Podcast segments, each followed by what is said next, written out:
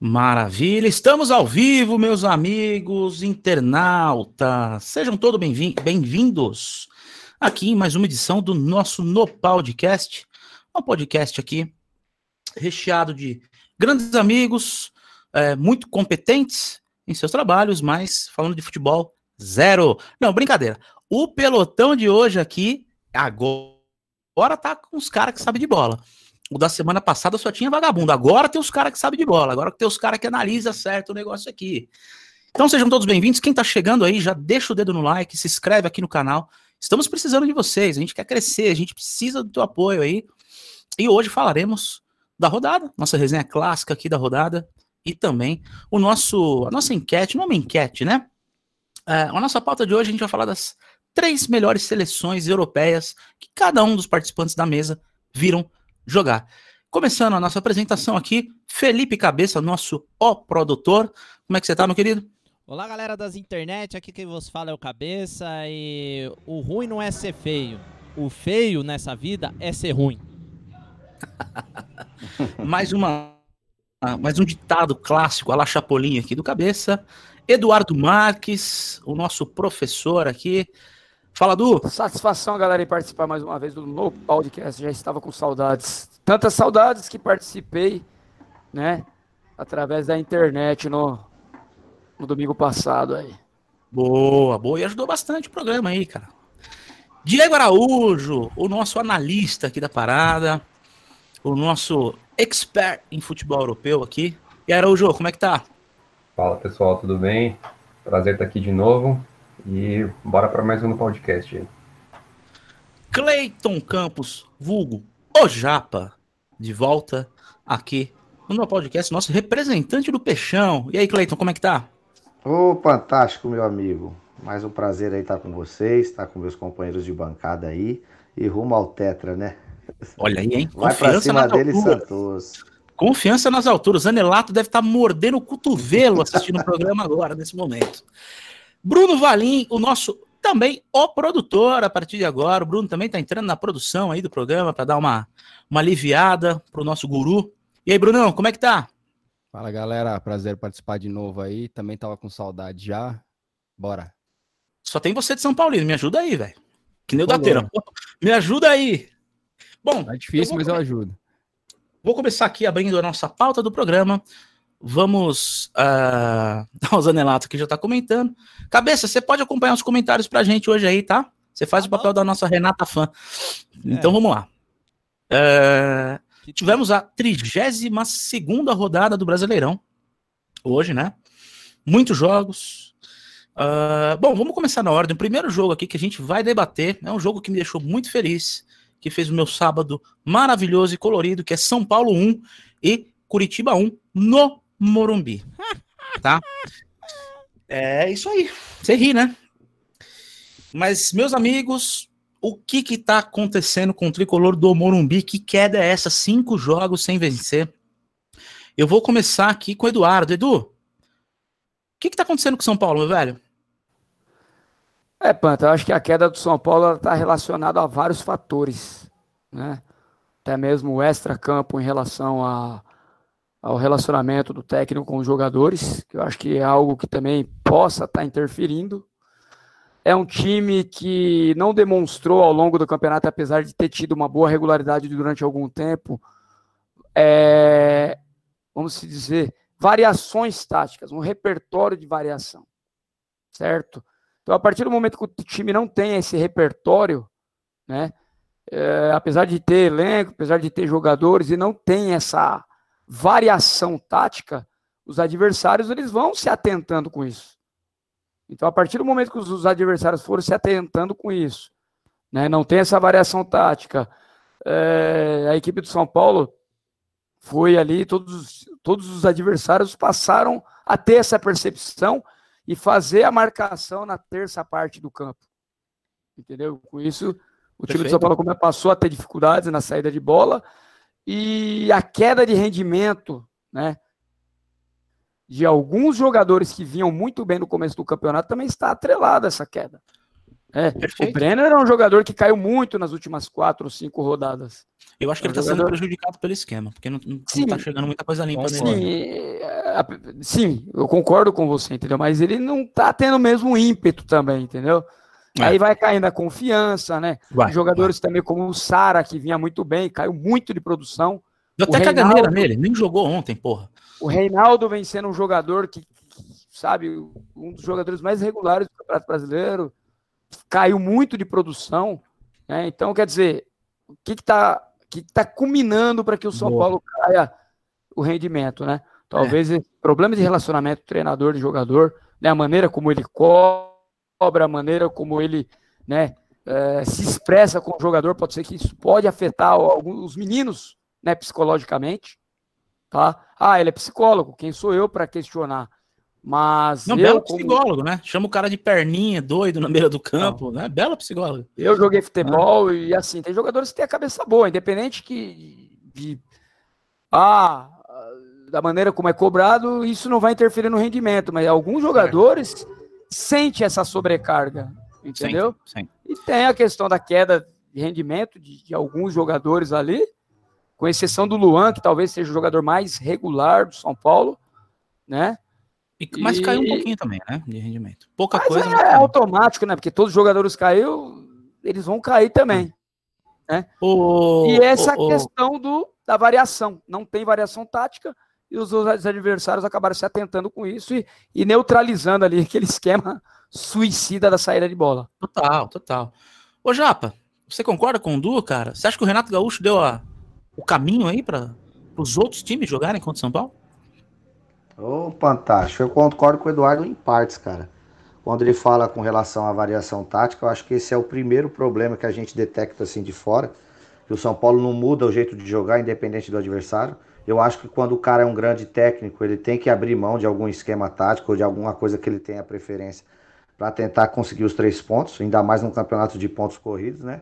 Que os três pontos são muito importantes. Aliás, os três pontos são, sempre são importantes, né? Mas às vezes em Copa, campeonatos de Copa, um empate fora de casa é ok também. Mas quando é um campeonato de pontos corridos longo, três pontos é muito mais. É, e se beneficiará muito mais ao final do, do campeonato. Primeiro, essa variação tática, eu acho que não concordo com o Eduardo com relação a relacionamento com jogadores, por quê? Porque, pelo que a gente sabe, a gente escuta aí pelos veículos de imprensa, o, o relacionamento deles são muito bons, dele com os jogadores, inclusive os jogadores que bancaram ele aí na primeira que ele balançou aí contra o Mirassol, os jogadores que pediram para que ele continuasse. Então acho que o relacionamento deles pode ser não, não ser o mais de rosa, mas eu acho que isso não influencia no rendimento do São Paulo não. E a falta de elenco para mim, né? Mas a falta de elenco do São Paulo num campeonato longo, a gente vê que quem tem elenco consegue ganhar. Quem não tem elenco, uma vez um jogador estoura, um cai de rendimento e não tem o que substituir a altura. Então, por exemplo, o Luciano, que dá dois toques na bola, um é gol, um cara desse quando sai do time, o time perde muito. E confiança no futebol, acho que é um dos fatores que mais influenciam numa vitória em, em conquista de campeonato. Então, Perfeito. acho que é isso, a variação tática, a falta de elenco e um pouco também do, da incompetência do Diniz em não procurar dentro do, do elenco dele explorar outras características, mesmo que não seja da, da, da, da escola dele, para que o São Paulo consiga vencer. Não custa nada você recuar um pouquinho também para acertar um contra-ataque. Isso não é jogar Inclusive, feio, jogou isso é assim jogar contra o Flamengo e ganhou os três do Flamengo, né? Exatamente. Chazinho de é jogar humildade, né? Do jeito que jogou É. contra o Flamengo, jogou letal pra caramba, matou o Flamengo. Né? Então, Pera um pouquinho, deixa eu passar, deixa eu passar pra mesa inteira aqui. Vamos lá. É, Araújo. Ah, então, campeonato pro São Paulo, você acha que tá perdido, então? Já era. Então, eu acho que. ainda mais agora com a vitória do Inter, eu acho que já moiou já. Não, não consigo ver o São Paulo é, retomando um nível de atuação para buscar dar aí. força, né? Não, não- tá com cara de que vai buscar força, assim, pra recuperar. É, né? eu, eu não digo nem que não vai ganhar mais nenhum jogo, assim, eu acho que vai ganhar alguns ainda, mas eu acho que não vai ser o suficiente. Teria que ganhar uns quatro, cinco jogos aí, ainda mais na toada que o Inter tá. E ainda agora tendo quatro pontos atrás, né? Agora, Zé, não. O Inter é... E eu, não- eu acho que o São Paulo tá, de- tá deixando. Tá, pra, pra mim, pare- eu vou mais na linha do que o Cleiton falou. Eu acho que o São Paulo tá perdendo a confiança. Não sei se foi ali depois do jogo do, do Grêmio. é, mas parece que estão entrando nervoso no jogo também, tá Sim. errando coisa fácil. É, para mim tá ficou Acho difícil, a não ser que pesando aí também contra, né? acho que bastante. Não sei, aí tem que ver se assim, não dá para descartar nada no futebol, né? Mas tem que acontecer uma coisa muito fora do comum para o São Paulo poder brigar de novo, porque para mim agora tá fora da briga. É, não- se você fosse presidente do São Paulo, você sabe que, que, que ia acontecer. Mas enfim, Bruno Valim. É... co- Coitada da cara do Bruno, velho. Bruno, o Bruno tá até. Bruno tá parecendo um passarinho que tomou chuva. Depois aí, ele tá, sabe, aquele triste com o time dele. E aí, Brunão, já jogou toalha, velho? Cara, não joguei ainda porque, né, rola aquela esperancinha sempre. Mas é isso. E o é Sara, teu que- amigo? Tá jogando muito? Teu amigo, Tá, Sara? nossa, adoro ele. Você, Você ama ele, né? sabe, né? Sei. Caralho.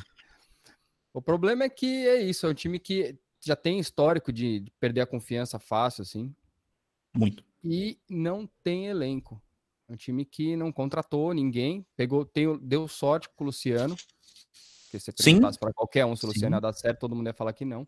Sim, perfeito. A gente deu sorte com o Luciano e, cara, e é, o- é o que eu sempre falo, a molecada ela vai oscilar. Tá, tá oscilando mais do que o normal, óbvio.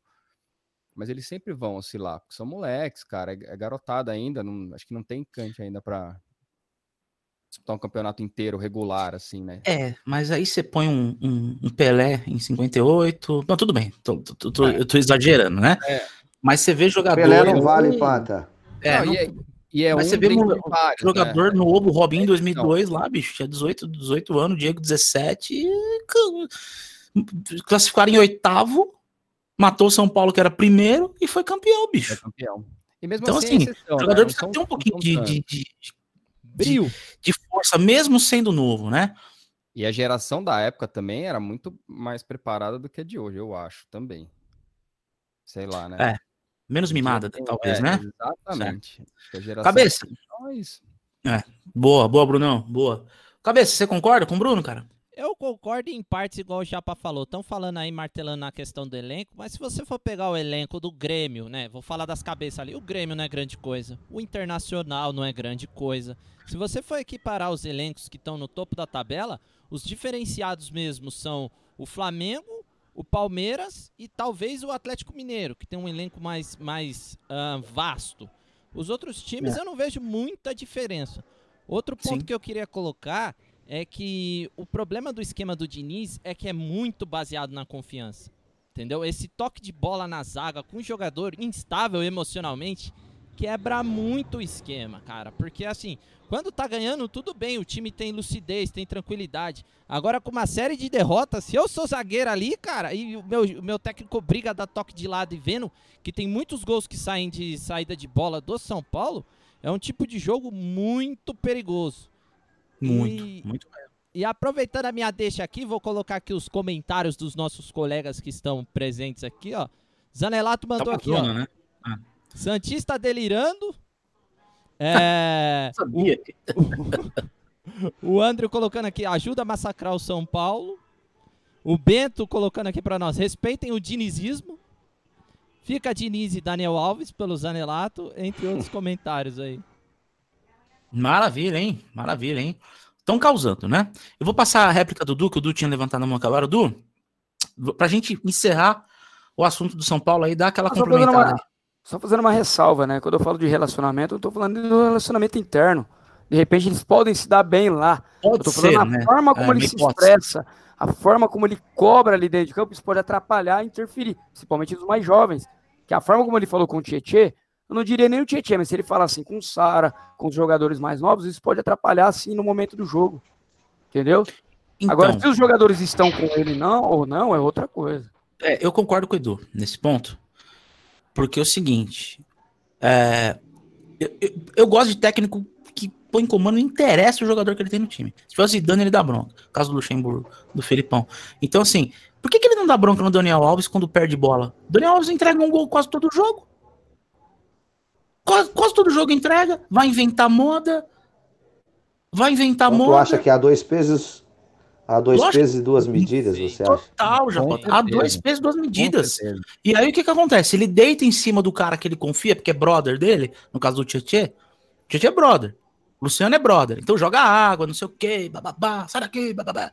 Pra mostrar esse comando, comando é o escambau. Ele não grita, ele não grita com, com, com, com o Daniel, entendeu? Porque, meu, ali tem uma hierarquia. É nítido essa hierarquia.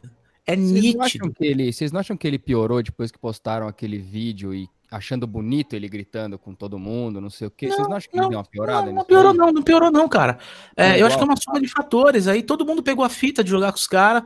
É uma pressão lascada que os caras põem no campo de defesa. Você não tem como sair jogando. Não adianta. Como é que você vai sair jogando se os caras vêm numa pressão com 4, 5 apertando ali, meu? Não dá espaço pra fechar a triangulação, cara. Não tem como você fazer uma triangulação se você tá fechado. E aí o cara quer tocar de lado. Ou seja, falta de repertório técnico, falta de conhecimento tático. Falta de conhecimento tático. Entendeu? Você pega, por exemplo, Abel. O Abel, tá, o elenco do Inter é pior que o Grêmio, que eu estava falando, na minha opinião, e o Inter tá bem. Aí. O elenco do, do Santos mesmo, cara, limitado. Olha o Cuca onde levou o Santos. Entendeu? Olha o, o trabalho que o, o, o, o- Mancini tá fazendo no Corinthians, cara. Puta trampo animal. O Mancini tá indo super bem no Corinthians. Então, assim, só, então pra gente bater esse martelo aí, São Paulo perdeu o campeonato pra ele mesmo, cara, porque os outros clubes também não estão muito afim de ganhar o campeonato, entendeu? Então aí o Inter desponta como o grande favorito. Então, pra gente seguir aqui, então, vamos pro próximo jogo da, da rodada. Vou passar rapidinho, tá? Vasco da Gama 3 e, e- e Atlético Mineiro 2. Caramba, hein, gente? E tava É. 3x0, hein? Pro Vasco. Tava 3 a 0 tava um cacete 3 a 0 danado, né? Pro Vasco. Mas é isso aí, é, é, é- é salto alto do Atlético, ou cabeça? Ou é mérito do, do, do, do- do Vasco lá com o Vanderlei? Você acha que tem alguma diferença, assim? Cara, eu acho que é por isso que estamos aqui, nós seis sentados debatendo o Campeonato Brasileiro. Ele é totalmente imprevisível, cara. Ninguém esperava, assim, é que o Atlético Mineiro conseguiu fazer os dois gols após, né? Mas estava 3 a 0 pro Vasco. O Vascaíno Tava esperava isso. prédio, né? Entendeu? Sabendo do resultado do São Paulo, é, é, é complicadíssimo. O, o Araújo, o, esse jogo aí foi atípico, né, pro, pro Atlético, mas o Atlético a gente tem que lembrar que de vez em quando dá um vexamezinho do nada, assim, né? Ah, porra. O São Paulo, ele, mesmo quando tava no Santos, levou umas traulitadas aí também, né? Ele é meio suicida também, assim, com alguns esquema tático. Ah, eu acho que é um pouco. Ele tem essa questão também de sair jogando, né? O primeiro gol foi falha da Arana, né? Não sei se porque tentou, não quis rifar a bola, quis dominar ela. É, perdeu lá de cabeça e, e levou o gol. Mas eu acho que o Atlético não caiu bastante no segundo turno também, né? A defesa tá bem estável, tá levando gol pra caramba todo jogo. Certo. Não sei, acho que não tem consistência para ser campeão, não. Eu acho que no primeiro turno parecia que ia manter, né? Mas agora eu acho que não, não chega, não. Rapidinho, então. Edu, Cleiton e Bruno. Eu vou começar com o Edu rapidinho. Vanderlei vai, vai tirar o Vasco e vai salvar o Vasco. O Vasco não cai? Edu, começa aí. Com certeza, o Vasco fica da primeira divisão, né? O Luxemburgo é um treinador diferenciado, que sabe explorar o melhor do jogador. Ele cobra de uma forma veemente, totalmente diferente do Diniz, mas ele consegue ali fazer com que aquele cara tenha um rendimento maior através da cobrança. né? Ele consegue deixar ali é, o jogador tranquilo, né? o jogador é, confiante ali para executar as tarefas que ele determina. Boa. É, Japa, Vasco fica ou Vasco cai? Creio que depois da chegada do Luxemburgo, o Vasco fica. Se não chegasse, fatalmente cairia, porque estava desordenado, né? Não Tava, tinha né? técnico, não tinha comando, enfim, era um time de várzea, igual o Botafogo que a gente estava citando. E com relação ao Atlético Mineiro, cara, é o São Paulo é aquela parada que a gente fala do Diniz. Só que ele tem bastante variação tática, só que ele não abre mão de atacar, e às vezes isso ele paga por essa, por, por essa aposta dele, entendeu? E É, ressaltar também o atacante do Vasco, viu? O Cano. O Cano joga É muito. um cara super eficiente, viu? Pra De olho- mim, pra de mim, olho nesse cara. melhor aí. atacante jogando no futebol brasileiro hoje, pra mim, é esse cara aí, velho. Atacante jogando hoje, pra mim, no futebol brasileiro, é esse cara aí, bicho. E não vai ficar lá não, viu? De Mari... Primeiro turno ele deu De dois, ele deu dois cocos no São Paulo. Vocês lembram que foi 2 a 0 pro Vasco no primeiro turno? Joga muito. Brunão, pra encerrar esse jogo aí, é, Vasco fica ou Vasco cai? É, eu acho que fica também porque o o Fortaleza e o Bahia estão querendo muito cair, né? Estão pedindo bastante, né? E, e aí, né, o Vasco de- deu essa, essa, essa melhorada com o Lucha também, que eu já imaginava que ia acontecer, então fica assim. Maravilha. Passando pro, pro próximo jogo aqui, vamos lá então. E o Flamengo, hein? Flamengo, o Flamengo, ele tá que nem o São Paulo, né? Vai, não vai, vai, não vai, vai, não vai. Araújo, começa aí, cara. Uh, tudo bem que o Flamengo perdeu fora, né? Na, lá na casa do, do Atlético Paranaense, que é difícil ganhar lá. Mas você acha que tá tendo probleminha de elenco aí, bicho? O Rogério tá tendo problema para domar umas feras aí, cara? O que, que você acha?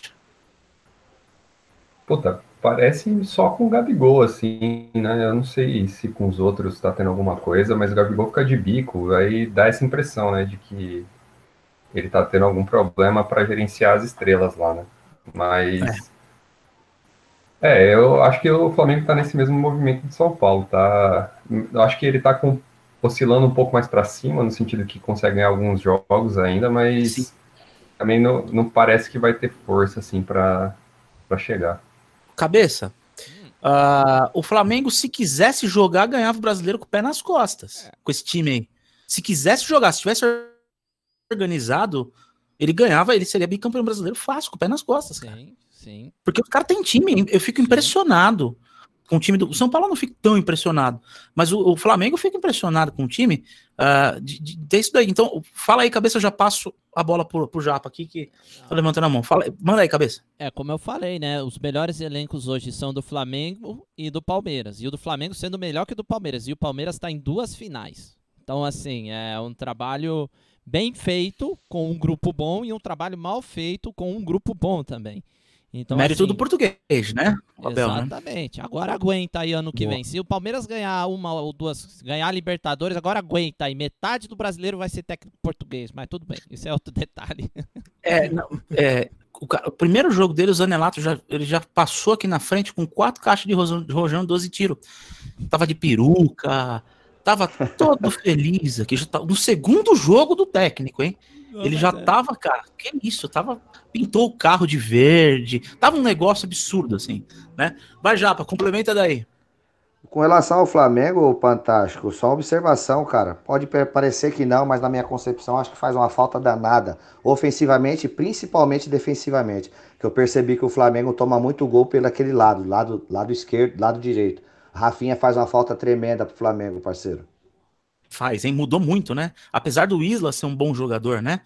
Uh, o Edu, o Rogério Ceni tem problema com o elenco recheado de estrelas? Você acha que o Rogério precisa pegar uns times que, que os caras respeitam mais ele?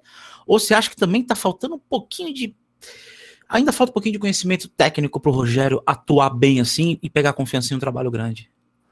Não, Panto, eu acho ele um profissional excelente, né? Um grande treinador, né? É, eu acho que o, São, como o Cleiton disse aí a respeito do Rafinha, acho que é um jogador que fez diferença ali quando saiu. Para né? mim tinha que estar em 2014, 2018, nas duas. Tem o Marinho também. Os jogadores também já não vem rendendo. Os jogadores não vem rendendo como rendeu com, com o técnico português. Eu acho que o sistema defensivo foi bastante fragilizado com a saída do Pablo Marinho, que tinha casado ali com o Rodrigo Caio. Acho que foi um fator determinante para a queda do Flamengo. Agora, se existe problema de relacionamento ou não, fica difícil, né, a gente falar, porque nada aconteceu assim, né, aos nossos olhos. Né? A gente sabe que o Gabigol, ele é um jogador espetacular, mas ele é um jogador de personalidade forte, né, um jogador sisudo, não sei se está trazendo algum tipo de problema, mas eu não deixo, eu não estou falando para tirar o Gabigol, mas o Pedro tem que jogar nesse time também. E muitas vezes o Pedro está ficando na reserva, e hoje o Pedro talvez é o melhor centroavante de área do futebol brasileiro. Então é um cara que tem que jogar, né? Lógico que o, o, lateral direito que substitui o Rafinha é bom jogador, mas não é o Rafinha. Não é o Rafinha. Tanto ofensivamente como defensivamente ele não preenche. Eu acho que ele peca tá? mais. Eu acho que o Isla ele consegue pecar mais defensivamente. Porque o Rafinha veio de uma, anos de Bayern de Munique. Então, pô, o time de marcação dele, de posicionamento ali atrás, ele tem pra caramba. Não parece, mas então, tem. o Isla já é um pouco mais várzea pra defender. Além assim, de ofensivamente, ele tem esse senso de posicionamento, né? Muito grande. De marcação. Exatamente. E, eu acho que o, o que compromete mais é, é ter desfeito, né? Aquela dupla de zaga que era praticamente perfeita. Exatamente. E a exatamente. saída do Rodrigo Caio eu perde falo ritmo, eu... não uhum. voltou o mesmo Rodrigo Caio de 2019, né? E infelizmente o Pablo Marim saindo, que é um baita zagueiro, O Gustavo Henrique não conseguiu su substituir bem.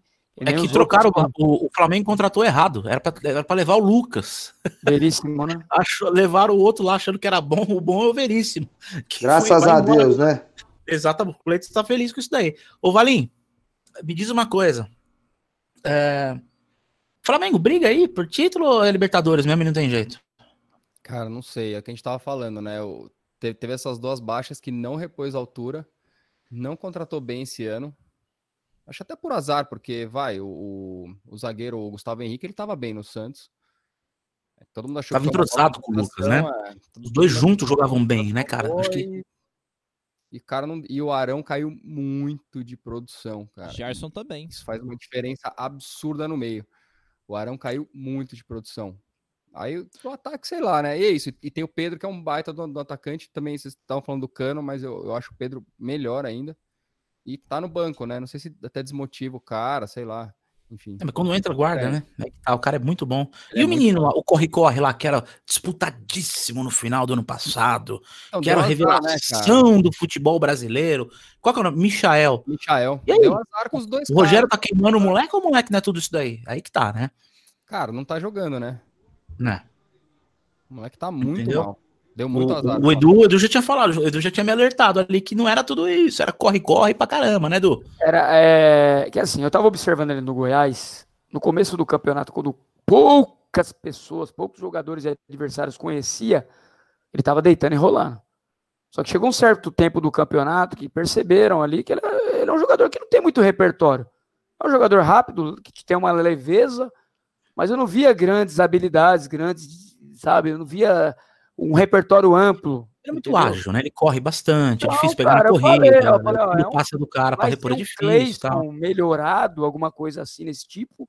Na hora que conhecerem ele, acabou. E foi o que aconteceu. E eu falei isso quando ele estava no auge do Goiás. Pô, mas essa foi de, de doer, hein? Essa não, é foi uma baita de uma paulada no moleque. Você falar que eu O Cleiton tem mais gol, deve ter mais gol no Brasil. Vai, o cabeça vai lá e também, né? A cabeça gosta de uma. A cabeça gosta de uma desgraceira, né? É impressionante, cara. Isso que é produtor do programa. Bom, podemos fechar aqui. Vamos passar a regra no Atlético Paranaense Flamengo. Uh, Ceará 2 e Palmeiras 1. Mas o Palmeiras estava com mistão, né? E o, e o, o, o, o Gordiola, né? Que é o, o Guto, Guto Ferreira, técnico do Ceará uh, apelido carinhoso de Gordiola, né? Foi lá e venceu o Palmeiras, fez o papel deles. Uh, Palmeiras, eu acho que todos concordam que abriu mão do, do brasileiro, tá em três frentes, né? Não tem como você jogar três campeonatos, né? Não tem, eu acho difícil. Uh, o Araújo, o... isso aí, é, acho que chegou o momento, você acha que chegou o momento que o Palmeiras realmente abriu mão do brasileiro? Ah, tá priorizando, né? Acho que se ele tá priorizando os outros campeonatos, né? É, Assim, se ele Sim. ganhasse hoje e daí ele ia ver, né? Que aí começa a ter chance e aí, quem sabe, né? Mas agora eu acho que já ah, duas finais, pô. É mais o que? Dá um tempo. Sim. Boa, né? Tá, os caras estão bem, né? Estão reclamando de barriga cheia. Sim. Né? Que beleza. Cabeça. Hum. Uh, o técnico português, ele arrumou é bem a casa do Palmeiras aí, né? Dá pra, dá pra ver. Você acha que tinha um corpo mole com os outros técnicos, assim? para ter tanta diferença de jogo assim? Ou o cara é muito acima da média, a ponto de arrumar o Palmeiras desse jeito? O que, que você acha? Ou você acha que tem um pouco dos dois aspectos aí? Cara, eu, eu não sei explicar, porque tem jogadores que eram totalmente refúgio do Palmeiras e começaram a jogar bem, melhoraram muito de rendimento. Gustavo Scarpa, o rapazinho do meio lá, o Rafael Veiga, não que jogasse mal antes, mas melhorou muito de rendimento. Até o Lucas Lima melhorou, cara. Até o Lucas Lima, o chinelinho, melhorou. Então, assim, é... Tá que deu uma caída agora, vocês discordam? Não, tudo bem, eu aceito, faz parte da, da, da bancada. Mas eu acredito que eu não consigo entender. Eu acho que vai muito dos resultados, né? Ele chegou, os resultados começaram a aparecer. Então, quando os resultados começam a aparecer, o, o jogador cria mais, é, assim, ele consegue respeitar mais a visão do técnico. Porque se o técnico tá falando para fazer tal coisa e os resultados estão vindo, eu vou seguir, porque meu time tá em duas finais, então eu acho que é muito disso também. Porque, assim, é, é muita diferença do que estava acontecendo com o Luxemburgo e com o Abel. E eu não vejo, tipo, o Abel com tanto repertório acima, tipo. É, A é mais estranho. Que o Luxemburgo. assim, né? Exatamente. Pode ser que tenha uma visão de futebol mais moderna, isso é nítido, tem uma, uma concepção um pouco mais assim, mas eu acho que talvez o, relacionamento dele deve ser um cara muito gente boa, deve ser um cara muito legal, o jogador deve se sentir muito, muito confiante com ele, né? Ah, e o Palmeiras tá jogando, pra mim, um futebol consistente, né, cara?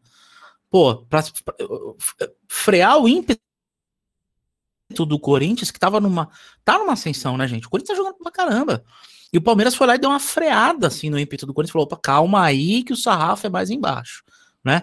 Você sentiu isso, Du? Que o Palmeiras deu uma freada no ímpeto no Corinthians daquele jogo lá? É, o Corinthians vem numa crescente, né? E como você falou, são, o Palmeiras tem um elenco, uma, vem com uma equipe consistente né, durante o ano. E sobre administrar bem essa questão das competições e priorizar no momento certo cada uma delas. Entendeu? Então, o Corinthians vem na crescente, o Palmeiras foi lá e desempenhou o, melhor futebol, né? Se tratando de um clássico, que era um teste importante, porque perder para o Corinthians numa situação dessa não é legal. Sim. né? O Palmeiras está classificado para uma final de campeonato de Libertadores. Jogaram, Você perde um clássico, um clássico mesmo. é, não importa de, de qual forma, é é um derby da cidade de São Paulo, é o principal clássico da cidade de São Paulo. Sim. Então é o momento ali de vencer e chegar forte para a final. Então eu acho que foi um- uma vitória importante pensando no aspecto emocional e psicológico do jogador. Mas é um time de consistência, de bom elenco, peças de reposições, Tem muita E- peça de posição. cara. O e aquilo, né? abandona praticamente o Campeonato Brasileiro e teve inteligência para priorizar os campeonatos nos momentos certos. Exatamente. Eu vou, eu vou passar por Bruno Valim agora. O Cleiton Campos encerra o assunto Palmeiras e vai começar abrindo, falando do jogo da Rua de Cima contra a Rua de Baixo, que foi Goiás 4, Santos 13. Então, Bruno Valim, encerra aí pra gente. É, quer dizer, dá o seu pitaco aí do jogo do Palmeiras, né? Que não teve muita novidade no jogo em si, né? Palmeiras misto, Ceará não querendo cair na tabela, né? É, então, pra você também, o Palmeiras abriu mão do brasileiro, acho que é unânime, né? É, foi bem isso. Foi um jogo que o, né, o, o Palmeiras queria muito. Quer dizer, o, o Ceará queria muito o jogo, o Palmeiras estava totalmente desinteressado até.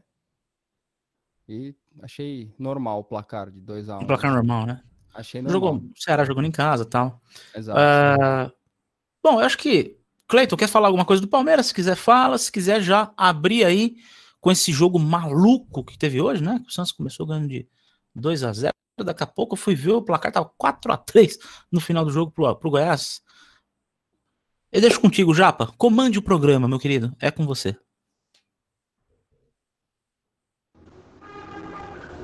Bora lá, Fantástico. Só dar uma pincelada aí no time do Palmeiras. Boa. Concordo com todos vocês aí, o Palmeiras abriu mão do campeonato. Praticamente impossível, né? Você manter essa a concentração, a energia, canalizar a energia em três campeonatos. O Palmeiras está de parabéns, excelente temporada. Campeão paulista, chegou em duas finais. E é aquilo. Agora ele vai priorizar o que eles querem mais, né? Que é o sonho da Libertadores. Eu acho que bem mais do que uma Copa do Brasil. E com relação ao Santos, o Santos entrou para treinar com o time titular, do goleiro à ponta esquerda, Marinho, Soteldo, Pituca, enfim, aquela rapaziada toda. Treinou bem no primeiro tempo, fez 2 a 0 sem força, perdeu uns dois, três gols ainda. Só que no segundo tempo, né, o Goiás voltou com outra postura, com outra maneira, e o Santos achando que estava treinando ainda de novo. Goiás virou. Sobre o VAR eu não vou nem falar nada, porque é um assunto muito chato, um assunto muito técnico, então eu acho que no momento não, eu não vou analisar critério, não Mas vou que o Santos analisar sempre se ferra na que é dessa porra, é é fato, né?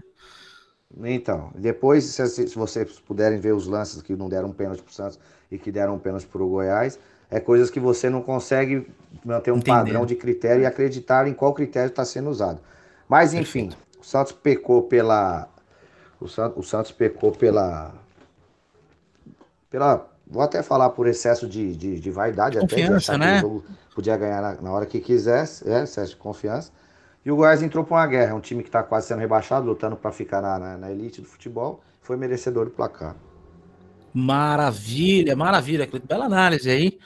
É, bom, sobre. Eu vou. Pra gente encerrar esse primeiro bloco do programa aqui, falando da rodada, que a gente falou muito bem, inclusive, foi muito legal as análises de todo mundo aí. Alguém tem um pitaco para falar de Santos 3, Goiás 4. Uh, Edu, Bruno, cabeça, a gente pode encerrar o assunto do Santos? Fala, tá tranquilo, né? Bom, eu vou fazer uma. Vou dar uma resumida nos outros resultados da rodada aqui, rapidinho, tá? Sport Recife 2, Bahia 0. Atlético Goianiense 2, Fortaleza 0. Uh, Atlético Goianiense, impressionante, vai ficar na primeira divisão, tá fazendo até um bom campeonato, né? Fluminense e Botafogo, zero. Gente, Botafogo já caiu, né? Eu acho que perguntar isso para vocês aí é meio óbvio, né? O Botafogo já caiu. de 1 a 0 O Fluminense tá ganhando de 1 a 0 né? Gol do Lucas. Tá ganhando de 1 a 0 Esse jogo não tá acabou. Ganhando. Esse jogo não acabou. Um Clássico dos horrores, né? É, vai, vai atualizando a gente aí, galera aí, o Brunão, o Araújo que estiver acompanhando esse jogo. Quando acabar, pode interromper para dar placar. É, Estão reportando que foi um frangaço aqui do Diego Cavalieri. Não viu o lance. Vai estar mas... campeonato do Fluminense, por sinal. É, o Fluminense não tá tão ruim, não, cara. Pois é, né? Caralho, não tá tão ruim, não. Não tá tão ruim, não. Eu acho que tá, isso é resquício do trabalho. Do... É, é, resquício do trabalho do Odair, cara. O Odair deu uma arrumada legal no Fluminense, viu? É um bom técnico, né? Eu, eu só achei que ele podia. Tava indo bem até ele sair. Né? né? É, ele não era. Se bem que né, pé de meia, né, bicho? É, é, foi lá para a turma do petróleo, lá para a Arábia, né? Uhum. Ah, então aí não tem como, bicho. salário 10 vezes mais do que o cara ganha aqui, o cara, com a idade dele, a gente entende o lado profissional, né? Por mais que a gente julgue. Fala aí, cabeça. Não, e aqui o cara perde três jogos, vai pra rua? Eu também embora. Boa. Perfeito. Eu tava, vi o lance aqui do, do gol do Fluminense, frangaço mesmo, hein? Frangaço, Cavalieri deu, deu uma aceitada boa aqui. Deve ter, deve ter trocado o WhatsApp com o Volpe é, esses dias. É que nem o Cabeça falou aí, né? Três jogos mandou embora. Você acredita que estavam querendo questionar já o trabalho do Mancini por causa da derrota para, para o Palmeiras? Isso, pelo amor de Deus. Pois é, é um absurdo, né? né? Absurdo. Bom, é, vamos fazer uma... Os palpites aqui, o palpitômetro, as mães de Iná aqui. O Corinthians... Uh, o Corinthians não jogou essa rodada, né? E... Como é que tá amanhã. aí o próximo jogo? O é Corinthians vai jogar amanhã contra o Red Bull Bragantino Embaçado. na Neoquímica Arena às 20 horas. Jogo difícil. Placar desse jogo, Eduardo Marques. Corinthians 4, Bragantino 1. Nossa. O Bragantino tá. Confiante, Alexandre Panta. Voltei a confiar no meu time, cara. Isso aí, eu gosto disso, cara. Gosto disso. Eu gosto disso. É, é. é raro ver você assim, porque você tá sendo mais sincero, você não tá sendo hipócrita e sujo, que nem você faz com o São Paulo, que você fala que o São Paulo vai ganhar, e você é um cara que mais seca o São Paulo no mundo. Desde que eu te conheço, eu te conheci em 2013. São Paulo ganhou o título em 2012. Olha aí, olha os fatos. Apesar de ser um placar chicolanguiano, né? É. Mas eu acredito que, que aconteça isso sim. Perfeito. Cleiton Japa, placar de Corinthians e Red Bull Bragantino. Ah, cara, creio que o Corinthians ganha. Não fácil, não, porque o time do Bragantino está muito bem montadinho e tem jogadores que estão se destacando lá individualmente, como o Claudinho lá, um meia, que dá para olhar com carinho para ele, cara. Mão de bola. Só que eu acho que é uma. Acho que o Corinthians mesmo assim ganha 1x0 Corinthians. 1x0 Corinthians. Placar típico do Corinthians, né? Bem a cara dele. O Corinthians tá fazendo bastante gol. Bruno Valim, placar do jogo de amanhã? Caralho, são dois times que estão só crescendo, né? Eu acho que vai ser 2 a 2 Empatizão, hein? Diego Araújo, tá confiante? Tô, pô, tô aqui no Eduardo aí. Achei que a gente melhorou, mas eu não eu vou. Mas o placar não, não tão alto, assim. Acho que vai ser 2x0 Corinthians. 2x0? Tá. Ah, não, pensei que você também ia, não. Você falou, pô, os dois juntos ali, o Eduardo e o Araújo falando 4x1. Aí é capaz do Bento falar que é 9. Se vocês estão falando que é 4, o Bento fala que é 9, por exemplo. Ai, ai. Né? É, bom, vamos lá, cabeça, placar de amanhã. Eu acho que é contra o Bragantino vai ser 3 a 2 Corinthians, jogo com muito gol. O Bragantino ataca bastante. Eu, eu, eu cara, o cabeça para mim me deu a charada. Eu acho que vai ser isso aí, velho. Eu vou de 3 a 2 também. Não, vamos mudar o placar para não ficar igual. Todo mundo falando diferente, tá? Eu acho que vai ser um jogo de muitos gols. Corinthians 2, Bragantino 4 tá? Esse é meu palpite. Pode ser também. E. ah, lembrou, é porque lembrou de São Paulo, é isso? É isso. Ah, a, a galera, referência é tudo. Panta, a galera do Boleiragem Futebol e Amigos, do nosso time de Osasco, do Jardim Piratininga, tá interagindo aí, ó. Que legal. Ô, ô, nossa Renata Fanha. Leia os comentários aí, cabeça da galera, mas não lê desses vagabundos nossos aí que tá não, sempre os, com a gente. Os, os lê da galera nova que tá aí. Então, o nosso temos... lateral direito já esquerdo, Jacó. Lateral Um grande direito, abraço, Jacó. Bem-vindo no podcast aqui. Gilvan, o Rene, É, o Reni o tá nosso aqui. Roberto Carlos de Osasco. Como é que tá os comentários aí, cabeça? Salve, rapaziada. Gilvan. E aí, tripa, eu não sei se é comigo ou com o Eduardo, mas tudo bem. Porque você não marcou a lei? Ah, então não é comigo. Não, não, não. Ele tá convidando o Tripa, que é o nosso zagueiro central, a participar do programa. Ah, tá, então tudo bem. O Gilvan, O cabeça é genial, cara. o Gilvan mandou aqui um salve também. E tem o pessoal, né, da bancada do programa passado causando aqui, ó. 2 a 2 Ah, tá desgraça. o palpite do Zanelato. Lê o E- palpite dos caras, quero ver. Zanelato falou o quê? Só o Zanelato aqui mandou 2 a 2 ah, 2x2, né? o- o- não consigo ler Tamo isso aqui. junto, Zanelato. Experience 2x0 pro Corinthians. Salve aí pro Experience aí. Não consigo ler o começo aqui, não consigo entender. E é isso daí. Eu, eu quero palpite do Bento, pô. Cadê o Corinthians aqui, mano? Ele tava por aí, eu quero Você palpite. falou Corinthians. Ei, Ah. cabeça, você falou Corinthians e Experience. Será que é o Serasa? Pode ser. Que pariu. Ah, o Santos também não tá podendo falar muita coisa. Eu não sei que time brasileiro tá podendo falar de Serasa hoje. É, ninguém tá falando. Ninguém tá falando.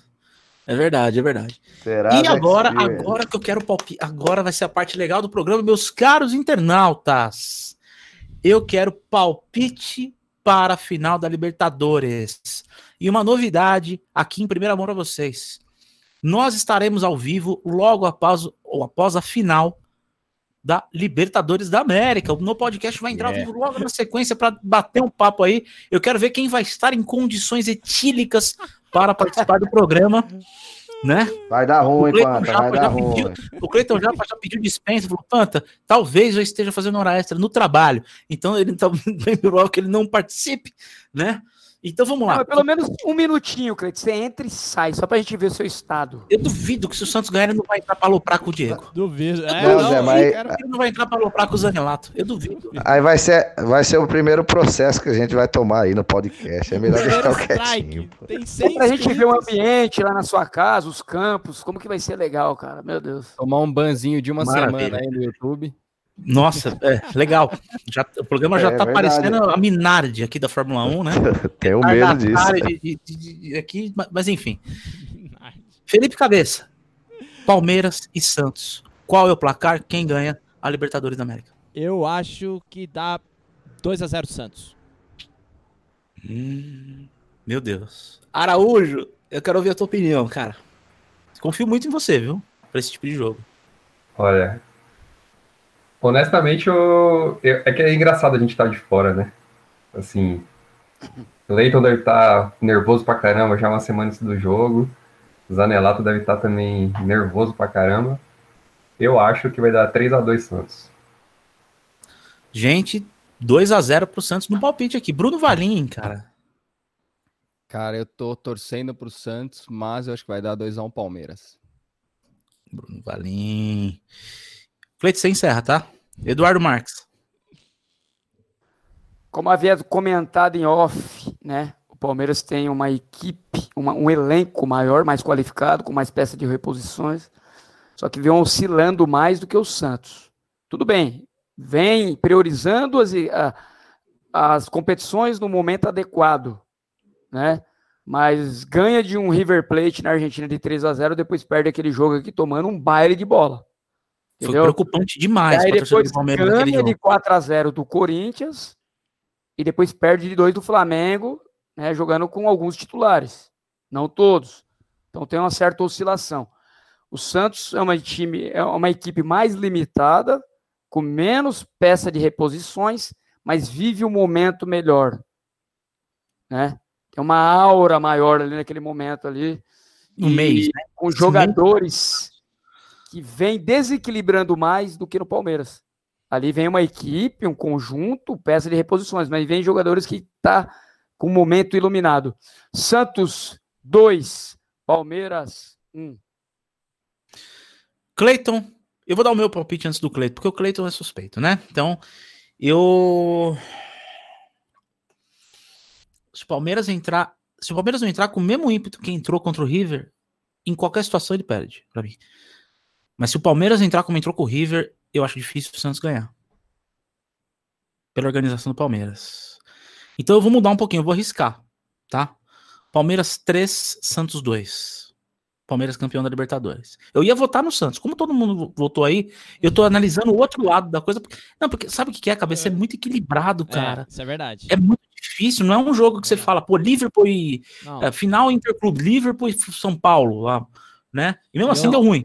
E é um dos conversando... mais parelhos que eu já vi na minha vida, é muito cara. parelho, cara. É muito parelho. Eu Mesmo vejo o Palmeiras assim... sendo melhor, é, eu acho que, jogadores. No geral, o Palmeiras ele tem mais organização ali. Só que o Santos é mais rápido, o Santos é mais agudo, o Santos chega no contra-ataque em questão de segundos e o Santos tem dois pontos que vai dar um trabalho danado para a defesa do Palmeiras. Sim.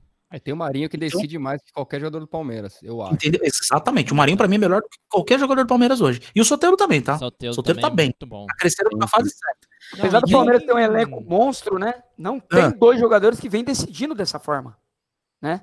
É, para mim, o Pituca, melhor, então. melhor volante que tem no Brasil aí, já faz um tempo, é esse Diego Pituca. Ele joga muita bola. Ele joga muito. muita bola. Ele é, pra mim, o melhor volante que tem. Você quer que eu fale um jogador decisivo do Palmeiras? O Everton. Porque se o Everton inventar de pegar tudo, também pode acontecer do Palmeiras passar. Ah, mas não dá pra contar com o goleiro, não, meu querido. Não dá pra contar com o goleiro, não. O jogo ah, tem que ser ah, é, decidido é, então... ali no meio. Cleiton Campos, o Japa, meu velho, tenta. Deixa um pouquinho o lado doente do Santos de lado e, e faça o teu placar, assim. Mas, lógico, você pode apostar assim no seu time, óbvio que você vai fazer isso, mas na visão mais imparcial como analista, assim. Como você acha que vai ser o jogo e vai ser o placar? Ó, Pantacho, eu tava com opinião formada já, cara. Nove meses ela já tava pra sair, tinha até estourado a bolsa. Só que depois desse surra que tomou contra o Goiás aí, cara, a gente fica meio balançado. Mas vamos lá, tira que é, é um jogo. é um jogo totalmente diferente, né, cara? Eu acho que o ímpeto, a vontade, a concentração dos jogadores vão ser totalmente diferentes, tanto do lado do Santos quanto do lado do Palmeiras, né? Esquece brasileiro, esquece pandemia, esquece o que passou na temporada passada. E vamos que lá que é o jogo da vida. Santos podendo ser tetracampeão da Libertadores, o clube que mais títulos da Libertadores terá. E o Palmeiras podendo ser bi, sonhando com o Mundial, né? Aí já é outra história. Mas enfim, Panto, o Palmeiras é favorito. Concordo com você, concordo com. Se eu não me engano, foi o Bruno Valim que falou que o Palmeiras é favorito. Creio também que é favorito, pelo que o Eduardo falou, o repertório é maior. Só que é o seguinte, o Santos, o contra-ataque do Santos, eu acho que é o maior contra-ataque da América do Sul. Então, se, a, se o Santos conseguir encontrar um contra-ataque, o Palmeiras propor o jogo, eu acho que é aí que o Santos consegue a vitória. Mas eu acho que vai ser um minimício a zero para o Santos. Meu Deus, hein? Então, para você, ganha no limite, né? É, para os internautas aí que estão acompanhando, o cabeça vai dar uma lidinha. Mandem seus palpites. E obrigado, galera do Boleiragem aqui um time aqui da nossa área. Obrigado pela presença de vocês aí. E nós vamos fazer um crossover aí, em Japa? Tava conversando com o Edu, nós vamos fazer um programa no podcast junto com o Boleiragem. Meu Deus. Eu acho que uma ideia legal. de bola, a galera do Boleiragem. Né, pega uns representantes aí do time para participar com a gente, vai ser muito legal a gente fazer. Vamos, vamos organizar isso mais para frente. Né? Vai ser uma ideia bem legal. Vamos, vai, cabeça, lê aí os comentários pra gente. Não, é, o Rafael Bento mandou o palpite do jogo do Corinthians, 3 a 0 Corinthians. O Valim, Felipe Valim, né, o nosso querido Amor de Pessoa mandou 2x1 um Bragantino. Uh, o Jackson Tavares mandou 2x0 Corinthians. E já tratando do jogo do Santos e Palmeiras, a final da Libertadores, o Jackson Tavares deu 1x0 Santos. Gol do Marinho. Hum. Uh, Olha aí, hein? O Valim deu 2x1 Palmeiras. E o Bento deu 1x0 Santos. E o Andrew deu 3x2 Palmeiras. Então tá bem parelho aqui, tá bem dividido igual a bancada. O Andrew o André foi com o mesmo, mesmo placar que eu. Ele tá achando que também tá. Eu falei 3 a 2 né? É isso aí, senhores. Então, ó, o No Podcast, a gente vai fazer agora o nosso segundo bloco do programa. Vamos falar um pouquinho de futebol europeu, né? Top 3 seleções aí que todos é, é, é, viram, conferiram ao longo de, de, de Copas, Eurocopa, amistoso, né? Porque todo mundo aqui é muito amante do futebol, a gente gosta bastante desse esporte. E é uma pauta bem interessante, sugerida pelo nosso. Hoje, o rei das pautas do programa, Eduardo Marques, né? Eduardo Marques aqui virou já o nosso pauteiro do programa. Bom, fechamos aqui o nosso primeiro bloco. Vamos começar então? Eu vou começar com o Bruno Valim, cara. Bruno Valim. Bora. Você com essa cara de, de, essa mistura de jogador alemão com jogador belga que você tem aí, né? Ele dá uma cara de, de a mistura de um jogador alemão, um alemão, um belga, a gente Chernobyl, né? Não, que você é galã demais, cara. Que isso? Até com franja você tá galã, cara. Nem brinca. Quais foram as três seleções que mais te impressionaram? Seleções europeias, né? Voto livre a seu critério aí. Quem puder estar tá anotando, é, só para a gente fazer uma, uma, no final aí. O, o, cabeça, não sei se tem condição etílica para fazer isso. O Araújo, acho que dá para fazer isso aí. O Araújo consegue fazer. Boa. E bora lá, Bruno. Não, é contigo. Cara, foi difícil. Difícil mesmo, assim, achar as três. Principalmente a terceira, as, as, outras duas eu achei mais fácil, assim, mas a terceira eu vou votar na Alemanha de 2014. Porque eu acho que foi um projeto que começou de muito antes. Eu tava dando uma pesquisada em 2010, Copa do Mundo. Eles meteram 4 a 0 na Austrália, 4 a 1 na Inglaterra e 4 a 0 na Argentina. Em 2010 isso. E aí perderam para a Espanha, enfim, acontece. E aí, tanto que a, a, a campanha de 2014 não foi tão boa quanto a, quanto a de 2010, mas é isso, enfiaram 7 a 1 no Brasil, né? Apesar de. Enfim, eu achei, eu achei que essa foi a, a minha terceira posição. Em segundo lugar, eu fico com a Espanha, de 2010, porque era só craque, né? Eles estavam naquela fase absurda com o Guardiola comandando o Barça ali. Os caras estavam muito entrosados. Também não fizeram uma campanha tão boa na Copa, mas era uma seleção incrível.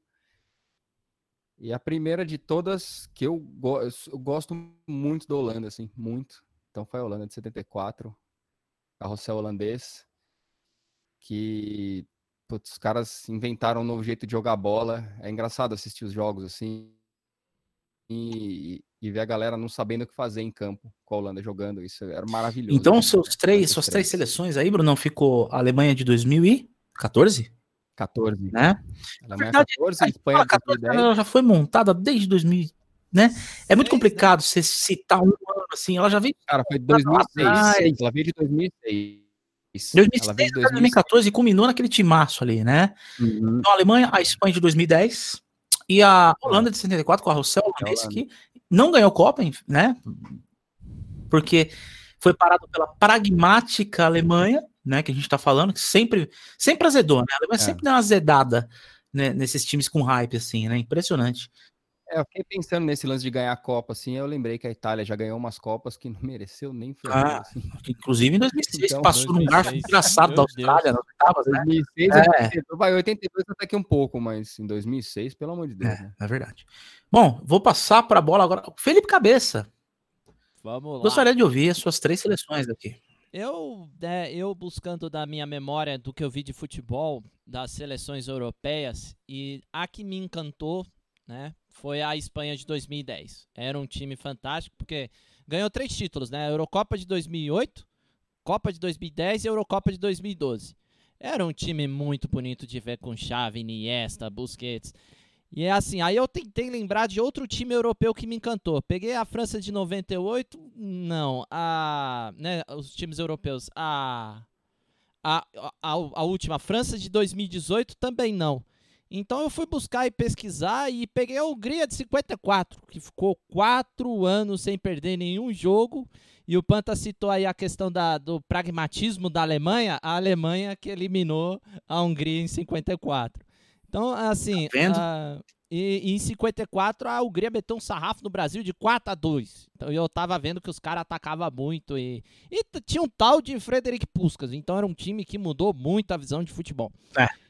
E para fechar, Boa. claro, meu, não ganhou o título, mas eu tô junto com o Valim nessa, meu, com certeza que é a Holanda de 74. Não, não é aquele time com Cruyff. Pensei que você ia falar Brasil de Brasil 2014, eu pensei que você ia falar. Ah, Todo europeu, Brasil. Assim, Nossa.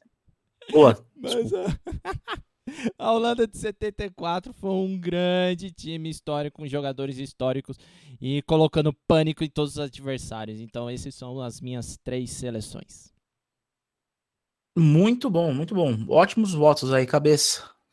Eu vou, eu vou passar agora para o Diego Araújo. O Araújo aí deve ter pensado pra caramba, pelo que eu conheço aí, do que acompanha de futebol europeu, aí deve ter dado um trabalhinho fazer essa lista, né, Araújo? Pô, difícil mesmo, né? É... Eu quis ficar mais com, com, a, com as seleções que eu vi jogar, né? De algum jeito, é, seja por vídeo ou ao vivo mesmo. E acho que. Então, para mim, eu, eu, descartei essas 70, Sim. 80, Sim. essas daí eu deixei para lá. É, e aí eu vou começar a terceira posição com uma que era um meio que o xodó da galera, em 98, que era a Croácia. Achava um puta de um time com. Sim, né? Tinha o Sucker, né? O, aquele atacante do Real Madrid. Jogava muito esse cara. Deu um trabalho desgraçado, foi terceiro colocado, né? Na, em 98. Então eu vou começar com a Croácia em 98. E aí eu acho que fica quase que. Eu vou meio que na linha do Bruno e do, e do Cabeça. É, para mim, segunda posição a Alemanha ali de 2018. Ou 2018, não, 2014. 2014. Ah, tá. É... Isso, a gente perdeu time... pra Coreia na primeira fase. É, então, essa, não, essa não, esquece. É, time muito organizado, né? Futebol puta moderno. É, foi o que deu o choque pra gente aqui, né? Nossa, de, que choque. De falar, porra, eu acho que a gente tem que baixar a bola e começar a jogar bola de novo, né?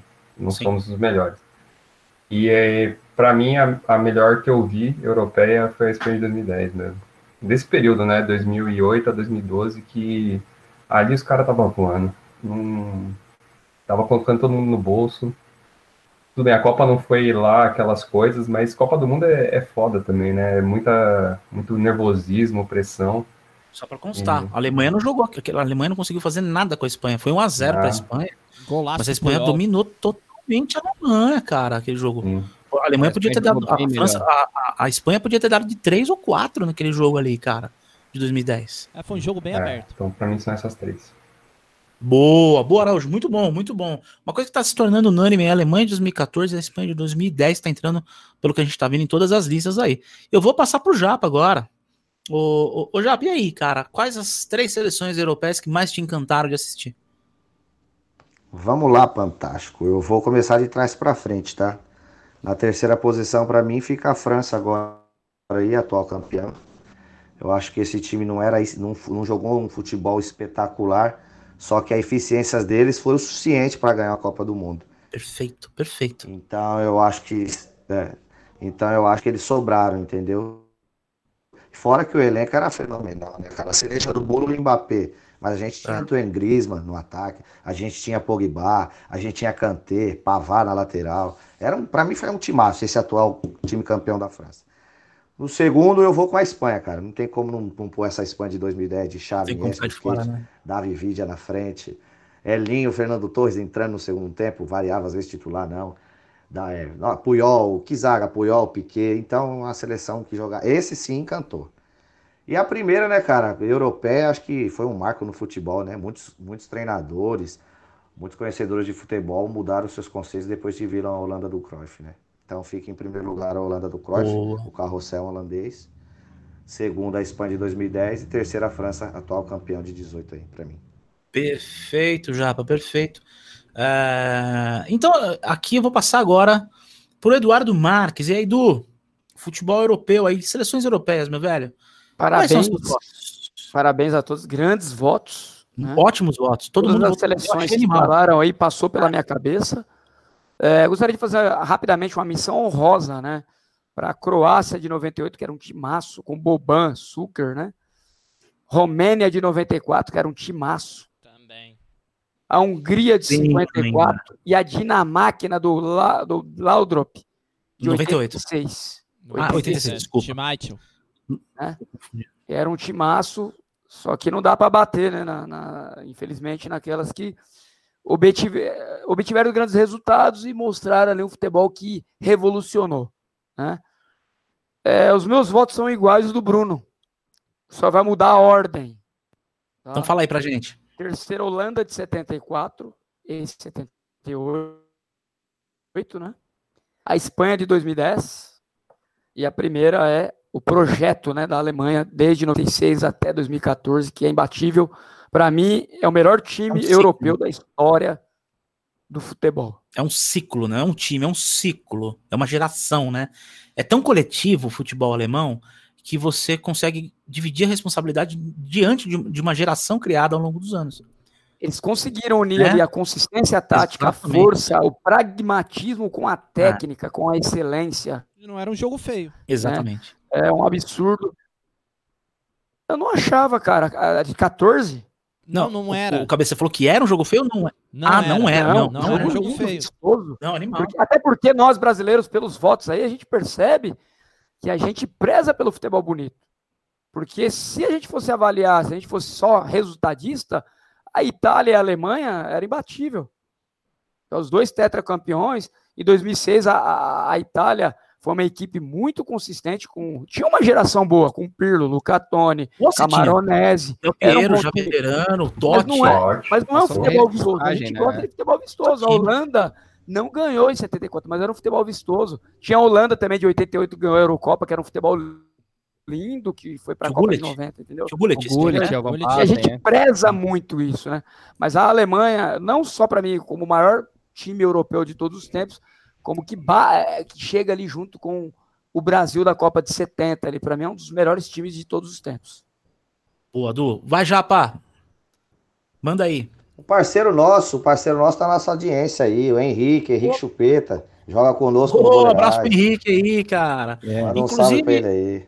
Bem lembrado, vamos dar uma lida nos comentários aí, cabeça. Vê como é que tá aí, como é que tá a interação da galera. Peraí que eu acabei de anotar aqui os resultados. E é disparado Holanda e Espanha, hein? Espanha de 2010 e Holanda de 74. Vamos dar uma olhada. Boa, mas eu aqui. vou votar também, viu? Vai Não esqueçam de mim, eu vou votar daqui a pouquinho. Vou, vou. Eu só quero que você dê uma lidinha aí na, na- Peraí, dos comentários aí, ver como é que tá. Vai, vai votando aí, Panto. Vai votando. Galera aqui do Boleiragem, obrigado aí pela presença. Show de bola. Esse pelo- é o Zé Elias do Boleiragem. pô. Tá bom, tá bom. É, o nosso produtor ele não consegue O ler os comentários. Elias, Aqui, aqui, então eu vou, resolvi, resolvi. eu vou resolvi. fazer, eu vou fazer o seguinte, eu vou votar. Resolveu? Tá, então vai, produtor. Vai. Bom, é, Holanda de 98 foi citada aqui, ah, né, que foi perdeu na semifinal para o Brasil, que tinha o nosso querido como é que era o nome dele que não andava de avião, atacante. Ai, bom pra O caramba. Bergkamp. Bergkamp. Bergkamp, jogou Bergkamp, muita é. bola. Denis Bergkamp.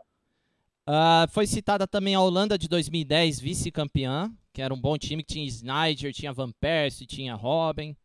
Aqui pelo Experience, o Daniel Ma- Maranho, que citou a Holanda de 98. E aqui nós temos do Bento também a França de 98. O Bento citou. É, eu não achava tudo isso, não. Pô, puta time, viu, cara? Inclusive, só rapidinho, o Vampeta, perguntaram, ah, por que, que o Brasil perdeu em 98? O Vampeta pegou e falou, porque a França era melhor. Todo mundo achou que o Brasil era muito melhor, ele falou, o Vampeta tem as, as opiniões polêmicas. Eu acho que o Vampeta comenta muito bem futebol, viu, cara? Ele tem uma visão muito legal, mas ele mandou, ele falou, ah, porque a França era melhor. A França mais armada, mais organizada, posição por posição. O Vampeta foi, porque todo mundo fala, ah, o Brasil, o Ronaldo passou mal, que não sei o quê, foi vendido a Copa, ninguém deu mérito para a França, que meteu 3 a 0 no Brasil. Ninguém deu mérito pro técnico que deu um puta de um nó no Zagallo. Aí tinha um Entendeu? bom Então time e um cara que decidia muito, né? Que era o Zizu, Exatamente. né? É, não, e tinha o, o- o- acho que o Trezeguet tava no time, também ou era reserva, se eu não me engano. Tinha Trezeguet, Era o Henrique era na bom. lateral esquerda, Blank. Gerchamp, Petit. é, Anel, ane, A Anelka era ali, dessa seleção, Eduardo? Não, a Nelka é mais não, novo. Anelka é depois. Mais novo, né? O Anelka Tá depois. certo. Mas o. Não, já tinha idade. Ele já tinha idade. Mas ele não, não, eu não lembro que ele tava. Mas a linha de defesa, Churran, Desali, isso é Pires, louco. Pires, do, Deschamps, do, do- Do Celta Arsenal. de O Deschamps era o capitão, né? Né? Deixamos capitão. Ele jogou muito tempo no Arsenal lá também, junto com o Arsenal. Sim. Então, assim, bem lembrado quem citou a França de 98, que foi o Bento, né? E eu vou votar então aqui, ó. Vamos lá. É, em terceiro lugar, ah, a França de 2018. Eu vou muito no voto do Japa, porque essa França, se manter desse jeito, tem potencial para ganhar de novo a Copa. Escrevam o que eu tô falando. Se essa França entrosar mais e jogar bem pelo nível e o plantel que tem de jogador, essa França ganha de novo em 2022. E faz história. Favoritaça pra mim, favoritaça. Pra mim é favoritaço. A Alemanha não tá legal, a Alemanha desmanchou. A Espanha não tá legal. O Brasil não sei se vai chegar pra- pra brigar mesmo. Pode ser que sim, pode ser que não. Não, o Brasil é uma incógnita, tá mais pra não. Mas assim, eu vou muito nessa França porque eu vejo o potencial nela, mas ela pra mim tá em terceiro lugar.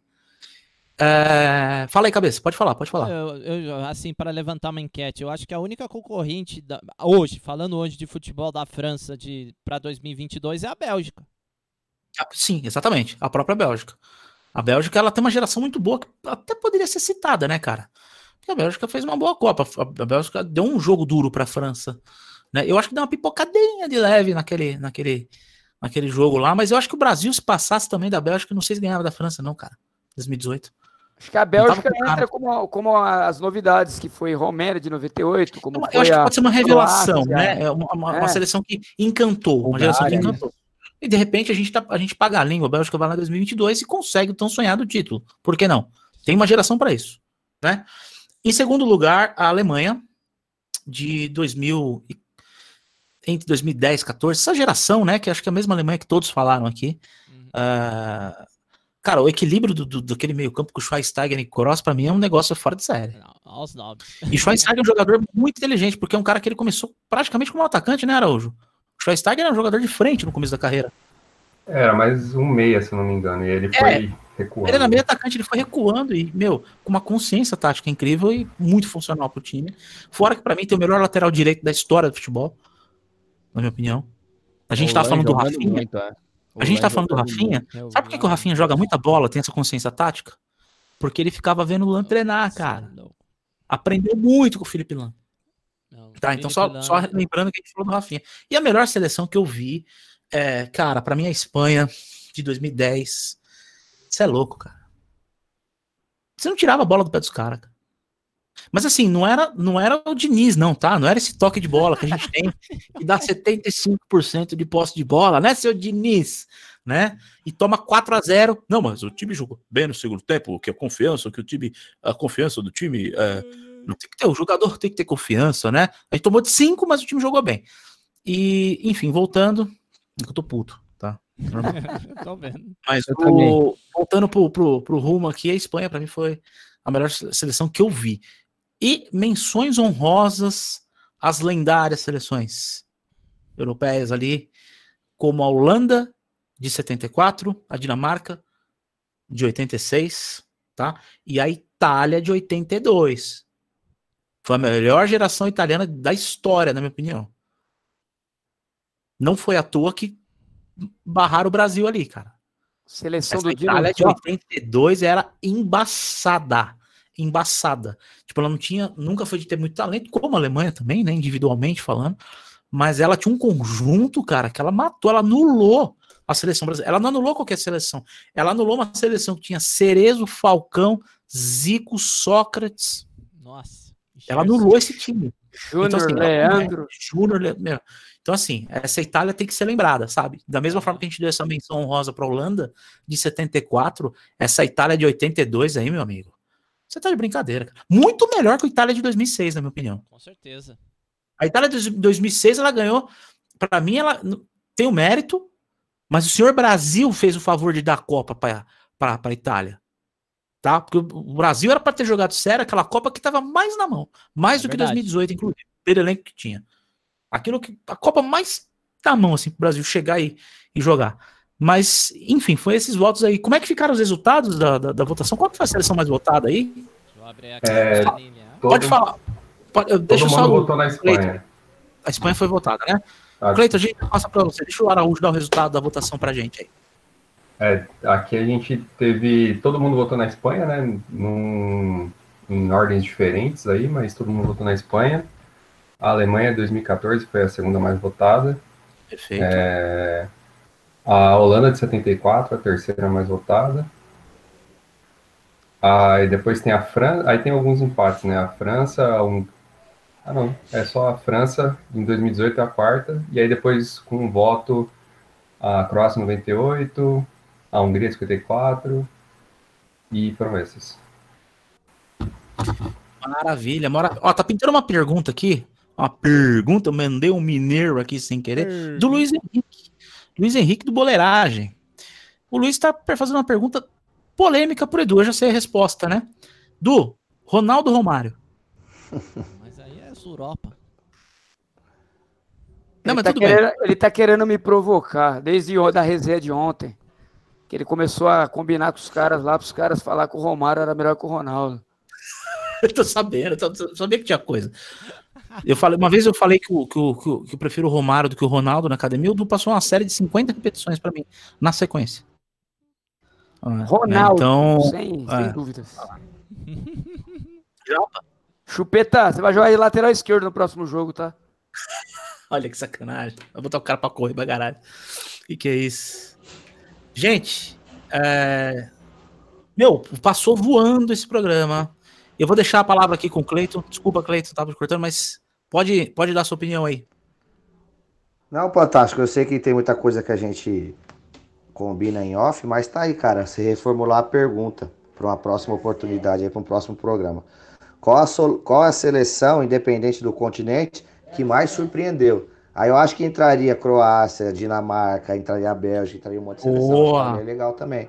Eu acho que se o Valim estiver vendo aí, o Valim que, Ah, que organiza as pautas, o Duda, a ideia, o Valim pode colocar isso daí como uma sugestão de pauta que a gente vai precisar. Afinal de contas, internautas, estamos todos os domingos ao vivo aqui agora, né? Esse ano, então a gente está com esse formato agora de estar ao vivo, interagindo com vocês aqui, que é bem legal. E todo domingo. E a gente tá no Spotify também, na cabeça. É isso aí. A, a gente vai salvar esse áudio aqui, né? Eu espero que o cabeça esteja gravando pra Está gente soltar no gravado. Spotify. Boa, cabeça. É isso aí, meu querido. Pra gente soltar no Spotify também. Quem não tem tempo de assistir, põe no fone, vai trampar, vai no metrô, vai no busão e vai ouvindo a gente falar as merdas que a gente fala aqui, que vale a pena, né? E, mas é uma boa sugestão de pauta aqui do Cleiton Japa. Eu quero agradecer a presença dos nossos internautas aí interagindo, né? Tudo bem que a maioria são os vagabundos do programa que estão aí, que obrigado aí vocês aí pelo, pelo debate no chat, foi bem legal. Os caras são gente boa demais. Esse programa é feito com, com amigos, com uma galera do bem, e todo mundo gosta de estar fazendo isso daqui. Quero agradecer a bancada. Então, Bruno Valim, dá seu salve pra galera aí, brigadão. Boa noite, galera. Valeu pela audiência aí. E até a próxima. Obrigado, Galã. É nóis. Diego Araújo. Diego Araújo agora, agora o Diego Araújo parece aquele jogador que no começo ele, ele não queria jogar no time. Aí a gente contrata, ele acertou ali no meio-campo, falou: "Puta, beleza, tô bem. Tô bem". É cachê, né? É, os caras Pô, obrigado aí pelo convite novamente aí. Muito legal estar com vocês. E é isso aí, galera. Valeu, boa noite. Obrigado, Araújo. Obrigado mesmo, cara. Valeu demais. Cleiton Campos, Hugo, o Japa. Manda Ô, seu meu parceiro, salve aí, meu velho. Mais, um pra, mais uma vez, um prazer estar com vocês aí, falando de futebol, dando nossas cornetadas, brincando, né? Porque esse programa é divertido e a diversão faz parte do futebol.